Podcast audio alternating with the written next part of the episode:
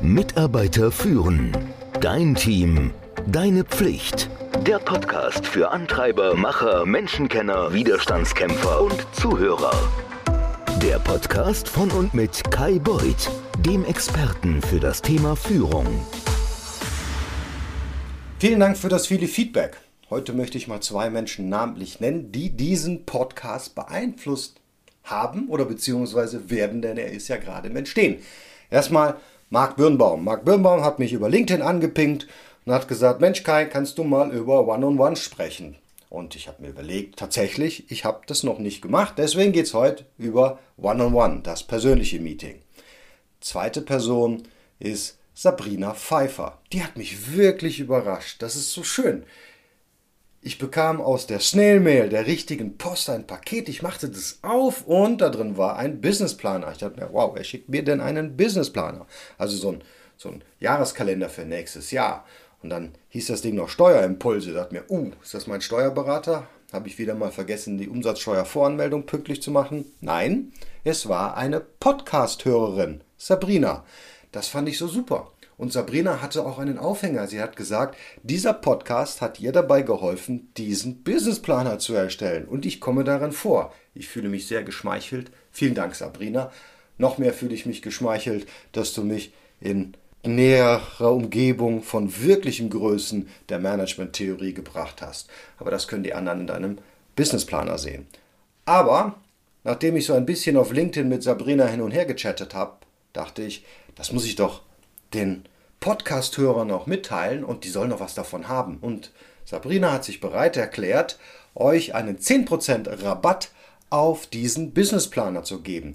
Nein, ich verdiene gar nichts daran, aber mein Name ist ja auch in dem Businessplaner genannt worden. Das wird in den Show Notes verlinkt. Kommen wir zurück zu One-on-Ones. Ja, diese, diese One-on-One-Meetings, diese Jour fixe mit den Mitarbeitern, das sind die ersten, die gestrichen werden, oder? Also das kennen wir alle. Oh, ich muss was Wichtiges machen. Der Chef ruft, zack, ich kann diese Woche nicht, fällt mal aus. Aber keine gute Idee, wie du dir das vorstellen kannst, denn du solltest diese Termine immer machen und nie ausfallen lassen. Das ist eine der wenigen Zeitinvestitionen, die dir mehr Zeit schaffen. Denn in diesen One-on-Ones gelingt es dir, wenn sie richtig durchgeführt sind, und darauf kommen wir jetzt gleich, deine Mitarbeiter zu, ja, ihnen Feedback zu geben, sie zu motivieren, sie on track zu bringen. Es wird dir helfen, sie besser zu verstehen. Aber du musst sie halt richtig führen. Erstmal die Vorbereitung. Jedes Meeting muss und sollte vorbereitet werden. Also, hier kann man in seinen Mitarbeiter investieren und deswegen sollte man sich Zeit nehmen. Wenn das Meeting ausfallen sollte, dann sollte man es innerhalb der Woche verschieben und nicht komplett ausfallen lassen. Meistens lassen wir es ausfallen, wenn wir davor stehen, eine schwierige, ja, ein schwieriges Gespräch zu führen. Dafür hatte ich ja schon einen Kurs gemacht, aber du wirst ja nicht immer ein schwieriges Gespräch führen müssen. Wenn es dann mal gut läuft, was ja hoffentlich meistens der Fall ist, dann ist das auch die Zeit mal Danke zu sagen, mal auf die Erfolge des Mitarbeiters einzugehen und im Übrigen auch über deren Entwicklung zu sprechen. Zweiter Punkt ist, der relativ wichtig ist, Rollen und Verantwortlichkeiten, Erwartungshaltung. Das sind Dinge, an denen scheitert Führung sehr oft, weil der eine nicht weiß, was der andere von einem erwartet und umgekehrt. Hier als Führungskraft kann ich dir nur empfehlen, in regelmäßigen Abständen auch ein Performance Review durchzuführen und dem Mitarbeiter einmal zu sagen, so sieht gut aus, so sieht excellent aus. Das Ergebnis, wenn es so aussieht, dann ist es wirklich gut, damit der Mitarbeiter ein Bild vor Augen hat, was er denn machen muss, damit er das erreichen kann. Eine einfache blanke Zahl, keine Ahnung, die Conversion muss um 10% steigern, das reicht nicht. Dritter Punkt der Vorbereitung, ja, du solltest eine Agenda haben.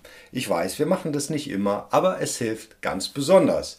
Man kann auch den Mitarbeiter immer vor dem Meeting oder während des Meetings, also am Ende des eigentlichen Meetings fragen, was möchtest du denn nächste Woche gerne besprechen oder welche Schwierigkeiten siehst du, die du gerade hast. Denn es ist ja ein Meeting für deinen Mitarbeiter. Naja, und das, was ich immer am liebsten mache, ist, Ja, du sollst einen Plan haben. Andere Leute nennen das Strategie, ich nenne das Plan. Du setzt dich hin und sagst, mein Mitarbeiter ist heute hier, ich hätte gerne meinen Mitarbeiter da und dazwischen muss was passieren, damit mein Mitarbeiter von hier nach da kommt. Relativ einfach, kann man sich hinsetzen. Das ist eine gute Vorbereitung für ein One-on-One. -on -One. So, jetzt hat das Meeting angefangen. Jetzt wird es was esoterisch. Ist immer schwierig. Meistens haben sogar Männer damit mehr Schwierigkeiten als Frauen. Man fängt mal daran an zu sprechen, anzusprechen, wie fühlen wir uns denn?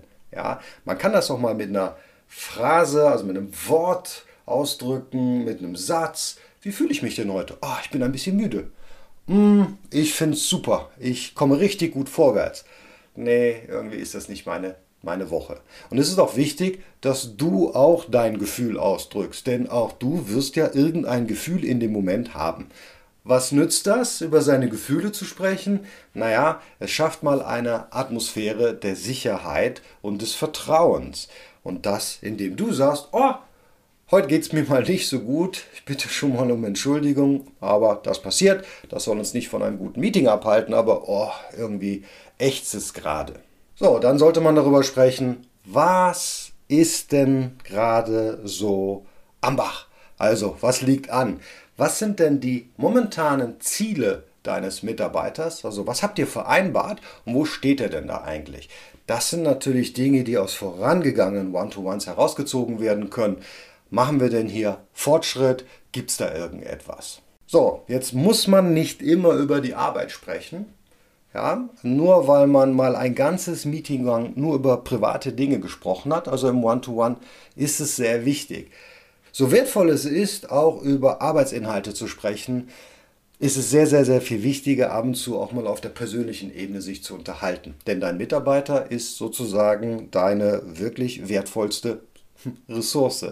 Und es ist ab und zu mal wichtig zu fragen, wie läuft es denn so? Was machen die Kinder? Wie geht es äh, dem Hund? Ähm, was ähm, steht an für einen Urlaub? Äh, und so weiter und so fort. Ist dein Auto inzwischen repariert?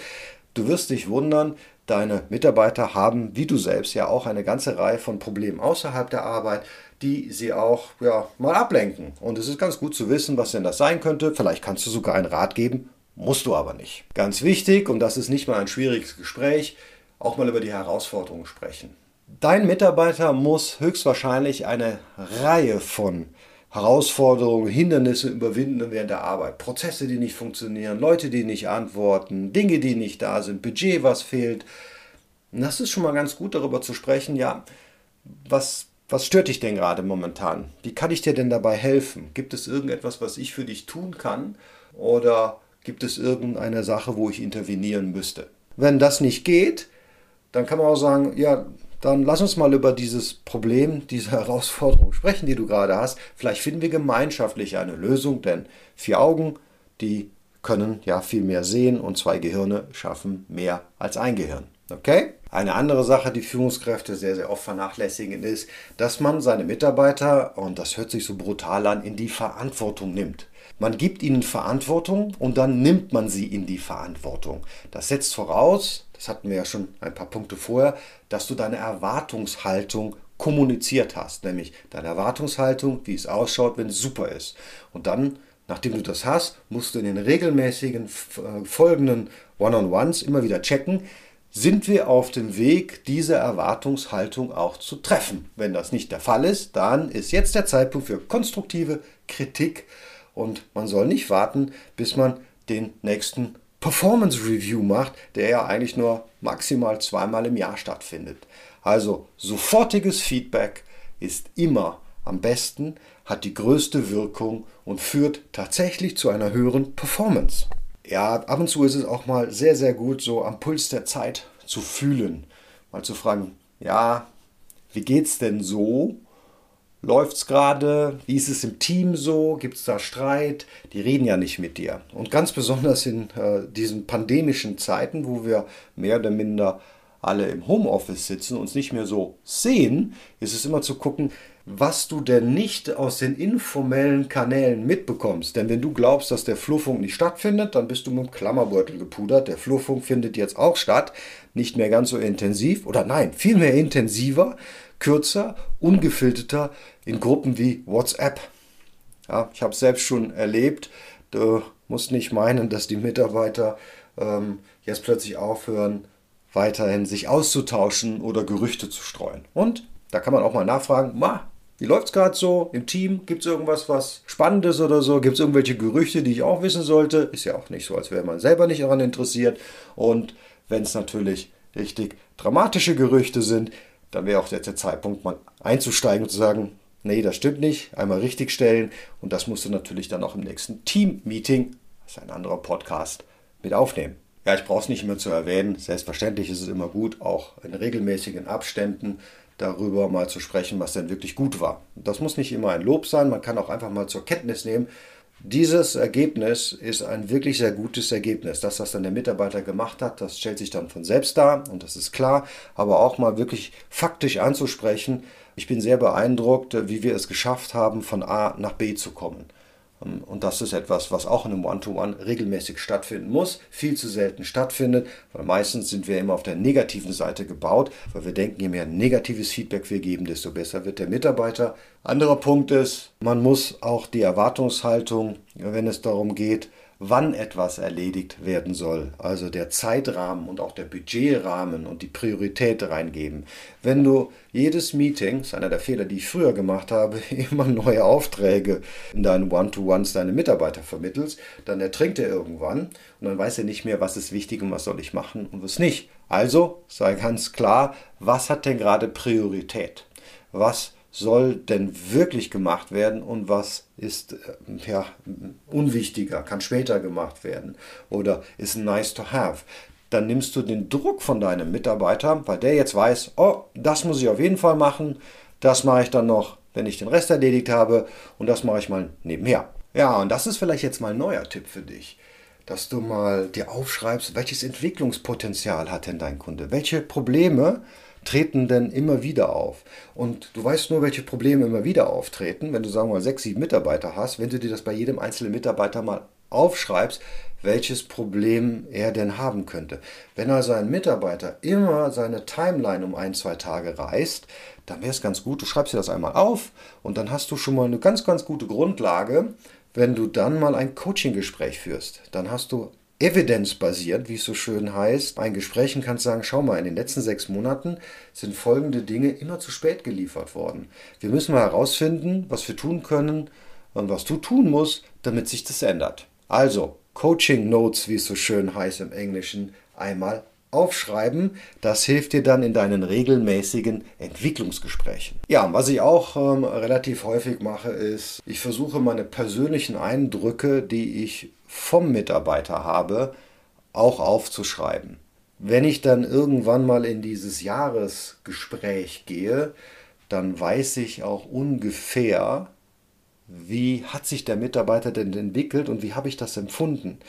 Denn sehr oft hat man ja diesen Bias. Also Bias ist etwas, was einem einen negativen Einfluss auf die Aussagekraft hat.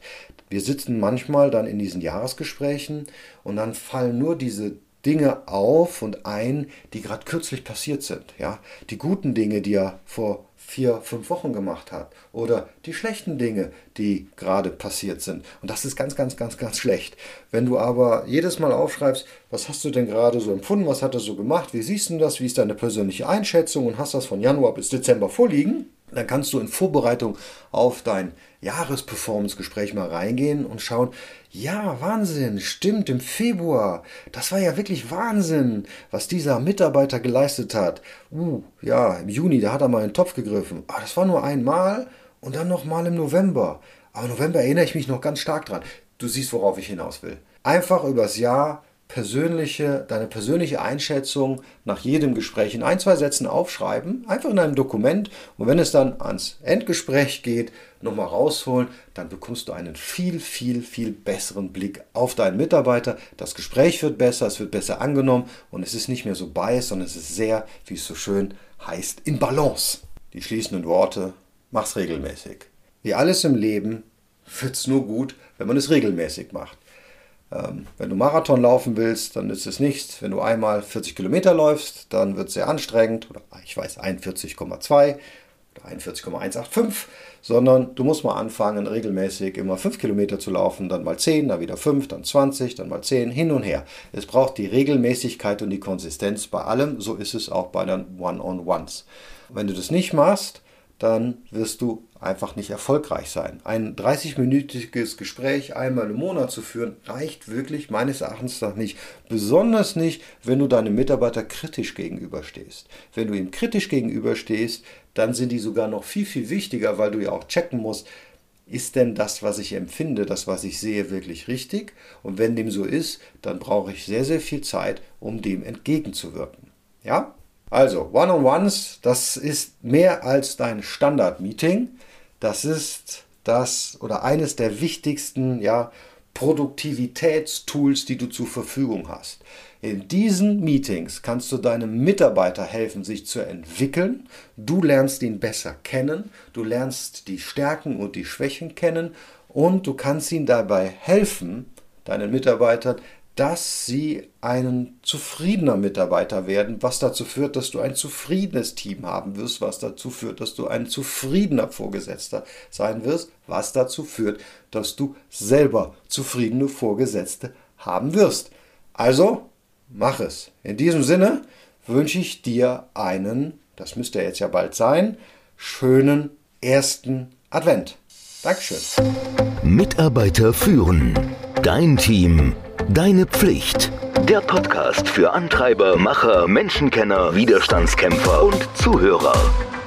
Der Podcast von und mit Kai Beuth, dem Experten für das Thema Führung.